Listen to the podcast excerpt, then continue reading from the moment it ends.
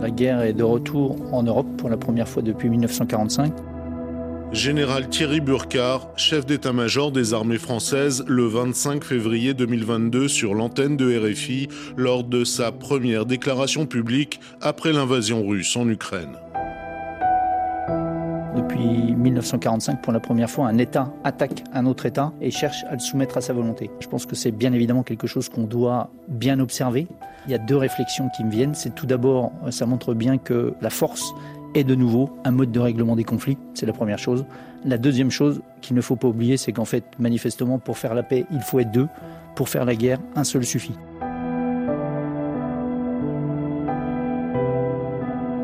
RFI.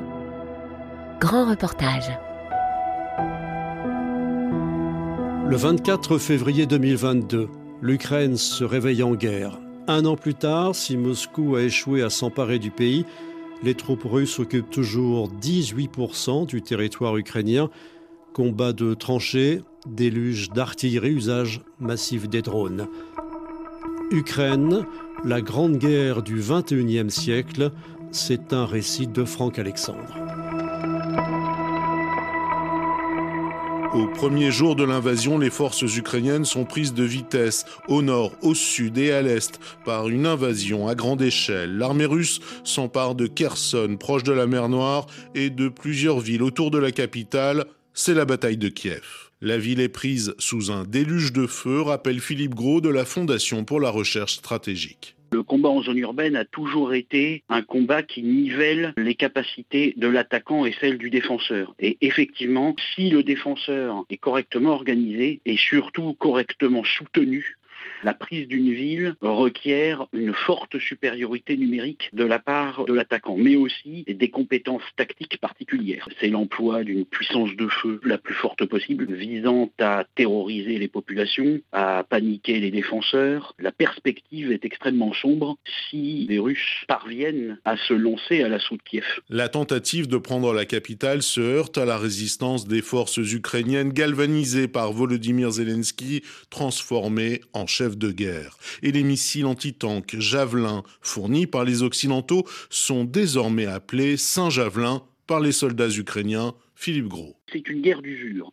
Donc c'est une guerre d'usure en combattant, en équipement et euh, sur le plan psychologique. En ce qui concerne l'équipement, la nature de la défense ukrainienne, de faire quasiment une guérilla de haute technologie, avec euh, des embuscades sur les convois russes, des embuscades sur les lignes de communication, même si les Russes perdent beaucoup d'équipements, pas tant le problème. Les Russes ont du stock en termes de chars, d'artillerie, ils peuvent en amener autant qu'ils veulent. Non, le vrai problème pour eux, ce sont les combattants. C'est les pertes humaines. Euh, Vladimir Poutine, on le voit, hein, sollicite tout ce qu'il peut comme combattant Syrie, euh, toutes les ressources qu'il a de combattants extérieurs qui peuvent venir faire la guerre en Ukraine aux côtés des maigres réserves opérationnelles dont dispose l'armée russe, on est loin des effectifs pour euh, prendre ces grandes villes. Hein. Le rouleau compresseur russe devait tout emporter. Kiev devait tomber en quelques jours, mais l'effet de sidération ne s'est pas produit. Dans les rangs de l'armée russe, la logistique n'a pas suivi, le renseignement a fait défaut, et même les très aguerris parachutistes russes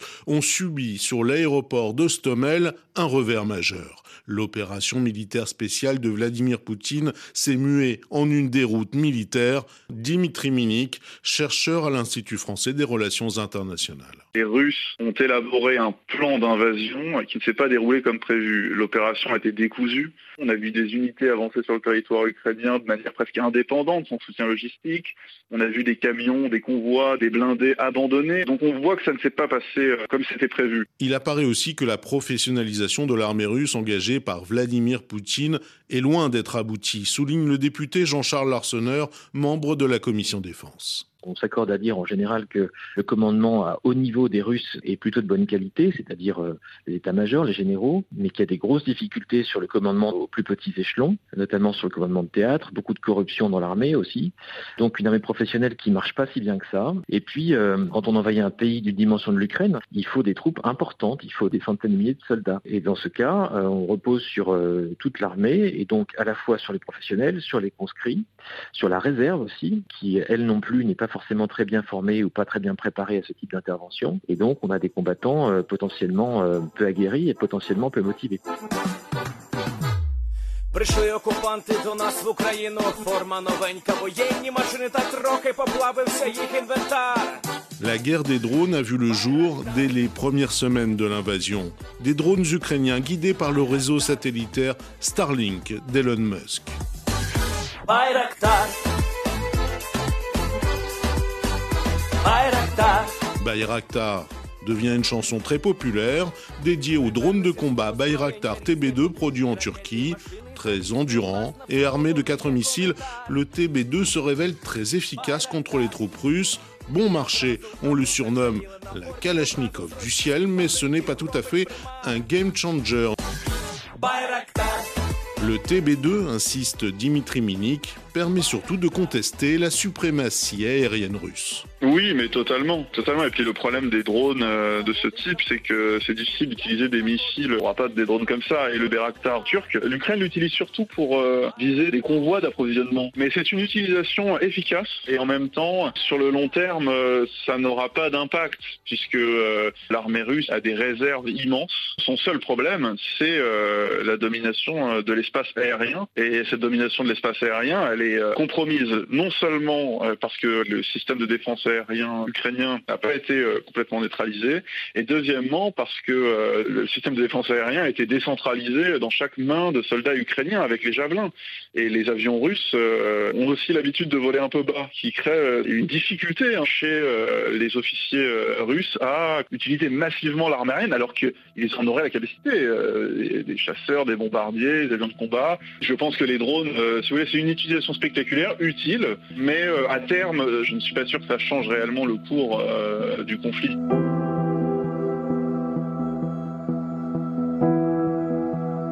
Début avril, les bataillons russes finissent par se retirer des environs de Kiev. Le Kremlin annonce que l'offensive se concentrera désormais dans l'Est, dans le Donbass. Une bascule d'efforts incohérente, se souvient Vincent Touré, chercheur à l'Université de Montréal. Cette offensive, elle apparaît brusquée, brusquée et rendue impérieuse euh, par euh, en fait les impératifs politiques euh, de Moscou vis-à-vis de sa population qui a besoin de montrer des résultats assez importants. Le problème majeur, c'est que c'est le rassemblement de toutes les unités suffisamment encore cohérentes pour mener des opérations offensives. Mais l'ensemble lui-même n'est pas cohérent. J'ai l'impression que la Russie, en fait, a, besoin d'un miracle, en fait, mais qu'elle ne peut pas l'obtenir. Elle n'a pas réussi à obtenir euh, cette solution rapide euh, au début du conflit avec ses forces euh, à plein potentiel. Et aujourd'hui, elle essaye de faire une nouvelle offensive, cette fois effectivement plus euh, limitée, plus rationnelle, mais sur un laps de temps qui est beaucoup trop court pour permettre en fait à ces troupes d'être à nouveau cohérentes, d'être à nouveau reconstituées, d'être mieux dirigées.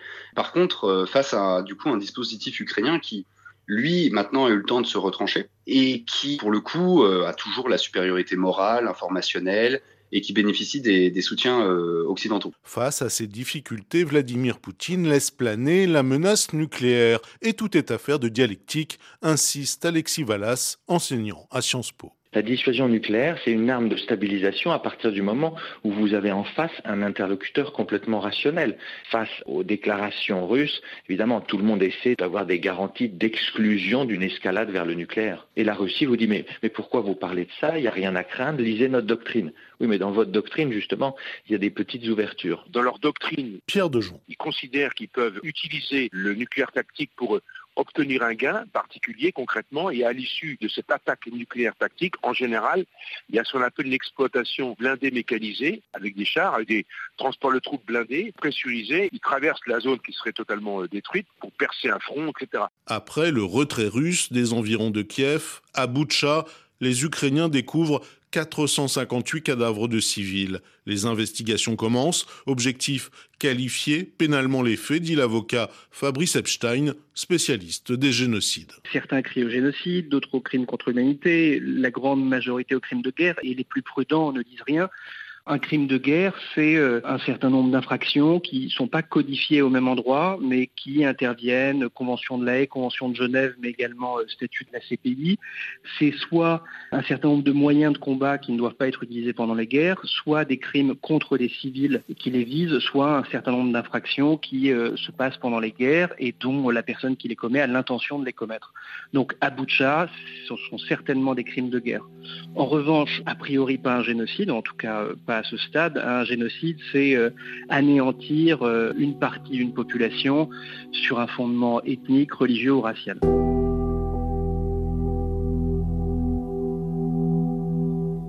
La guerre d'Ukraine se déroule aussi au large, en mer Noire. Le 14 avril, le Moskva, le vaisseau amiral de la flotte russe, visé par des missiles Neptune coule. Les Ukrainiens semblent être parvenus à déjouer ces systèmes de défense. Vincent Groiselot, spécialiste naval on est face à des missiles effectivement anti-navires existants, des missiles qui ont une portée de 300 km, qu'un engin comme ça touchant le bateau à peu près n'importe où parce qu'il y a de l'armement et du combustible dans plein d'endroits différents et provoquer un incendie qui ensuite est ravagé le bateau.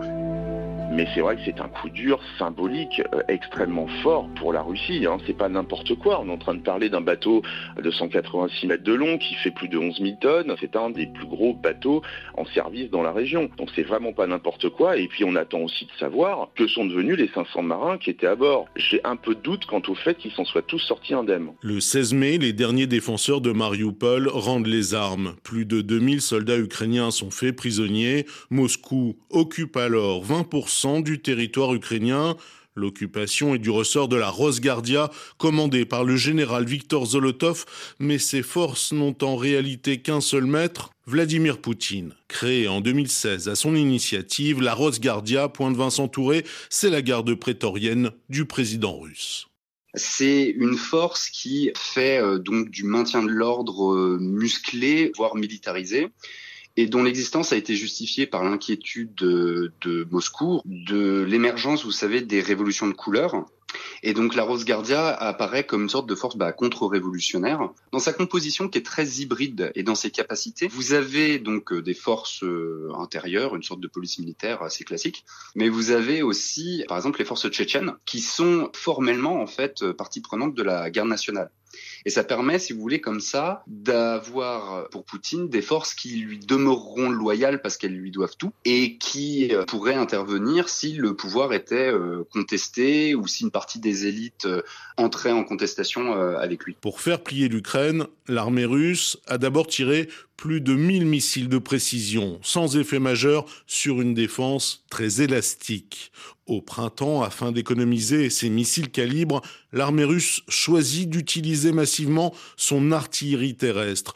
Plusieurs milliers d'obus sont chaque jour tirés sur les lignes ukrainiennes, mais l'offensive russe patine, faute de combattants, Dimitri Minik. L'armée russe, elle arrive au bout de ses forces en termes de ressources humaines. La relève, elle est en fait quasiment impossible en termes de personnel. Les unités prêtes à ce type de combat, finalement, elles ont été euh, consommées, non seulement en termes de vie humaine, mais aussi en termes de morale. Ce sera très difficile sur la durée de continuer ce niveau de combat et d'intensité sans faire plusieurs pauses opérationnelles. Ce sera difficile pour l'armée russe de combattre à très long terme en Ukraine, face à une armée ukrainienne qui, elle, disposera d'un très haut niveau technologique et très haut niveau de préparation au combat. Ce sera difficile pour la Russie de suivre ce rythme. Mais elle a la masse avec elle et elle ne l'a pas encore employé. Le 21 septembre, Vladimir Poutine annonce mobiliser 300 000 réservistes. Une première étape, pointe le colonel Pierre de Jong. C'est pour être un million d'hommes, parce qu'ils ont un million de réservistes à peu près. Hein. Donc il reste sur un modèle, je dirais, minimaliste.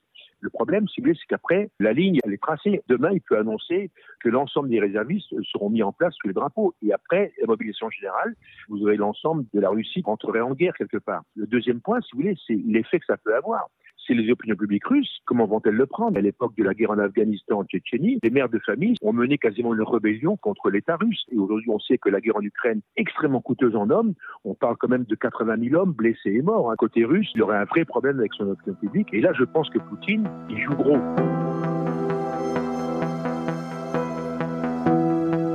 Abondamment équipés en armes occidentales, les hommes de Zelensky passent à l'action en septembre. Feignant une contre-attaque dans le sud, ils lancent une manœuvre surprise. Dans l'est, le succès est éclatant.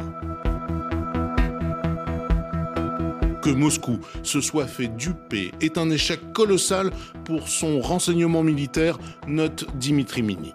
C'est le renseignement militaire qui est en cause. C'est lui qui n'a pas su prévoir la contre-offensive de l'Ukraine. Quant au renseignement militaire sur le terrain, le renseignement basique, opérationnel, la Russie sait le faire. Alors est-ce que c'est une défaillance euh, technique? Franchement, c'est assez peu probable. Est-ce que c'est une défaillance humaine? Une défaillance dans la prise de décision, dans le commandement, dans l'évaluation des informations et du renseignement? C'est probablement plus ça, malgré leur très bon renseignement souvent. Les agents du KGB prenaient des décisions euh, d'abord et avant tout basées sur leurs croyances. Et là, on pourrait se retrouver avec la même problématique, c'est-à-dire un commandement qui refuse de voir cette réalité à cause d'une volonté euh, probablement indirecte de nier la réalité. Des signaux faibles auraient dû alerter l'aviation russe, mais cette aviation a toujours été mal employée, précise Vincent Touré. Vous avez une force aérienne qui, de base, était dans un rôle marginalisé par rapport à la manœuvre terrestre. Ensuite, vous avez des problèmes de coordination. Et là, ça passe euh, aux plus hauts échelons, mais aussi tactiquement. Vous avez donc des chaînes de commandement qui sont extrêmement centralisées au niveau du district. Donc les flottes aériennes n'ont pas euh, un côté dynamique qui leur permettrait de se réadapter facilement au terrain. Ils doivent en attendre les ordres de leurs supérieurs.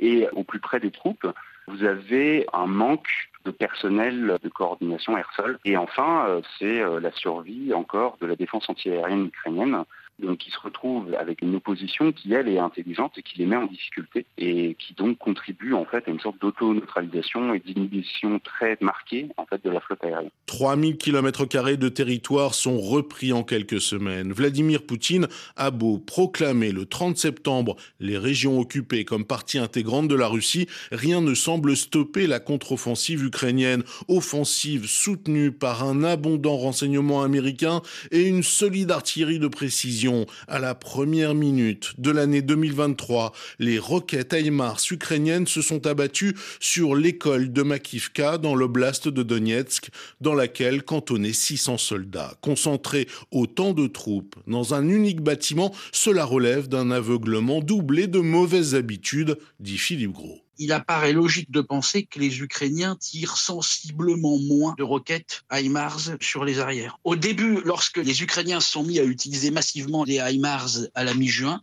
les Ukrainiens tiraient par nuit 200 roquettes. Ils peuvent pas avoir maintenu les feux à une telle intensité depuis six mois. C'est pas possible. Donc l'hypothèse que j'en tire, c'est que les Ukrainiens continuent de frapper. La preuve en est, mais sans doute moins qu'avant. Ça peut avoir généré un assouplissement de la perception de la menace chez les Russes et donc le retour de mauvaises habitudes en termes euh, de concentration de type, de dépôt de munitions, de choses comme ça, etc. C'est pas impossible. Il y a beaucoup de PC russes qui se sont tirés au-delà des 80 km de la ligne de front pour éviter de se faire matraquer. De toute évidence, ça a un impact sur l'encadrement des unités. Le trop faible encadrement des troupes russes pourrait aussi être à l'origine de cette faute stratégique, abonde Vincent Touré. Ils ont de moins en moins l'encadrement nécessaire pour vraiment correctement disperser leurs hommes tout en gardant le contrôle sur eux. Ça les oblige en fait à rester plutôt concentrés. C'est un paradoxe parce que du coup, bah, leur survivabilité baisse euh, de façon conséquente.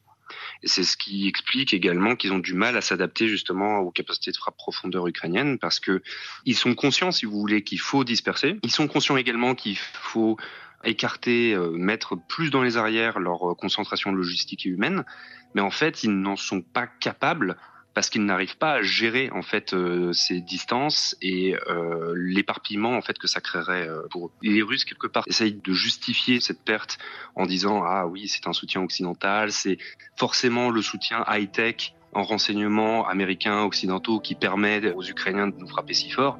Et en fait, finalement, euh, c'est juste qu'ils n'arrivent pas suffisamment à se dissimuler. Hein.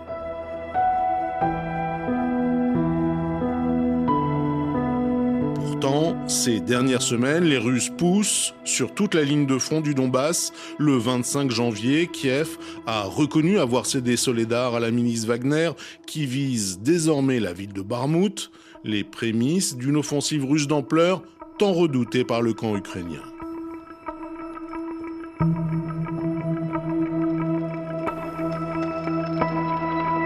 Ukraine, la grande guerre du XXIe siècle, un récit de Franck Alexandre, réalisation Pauline Leduc.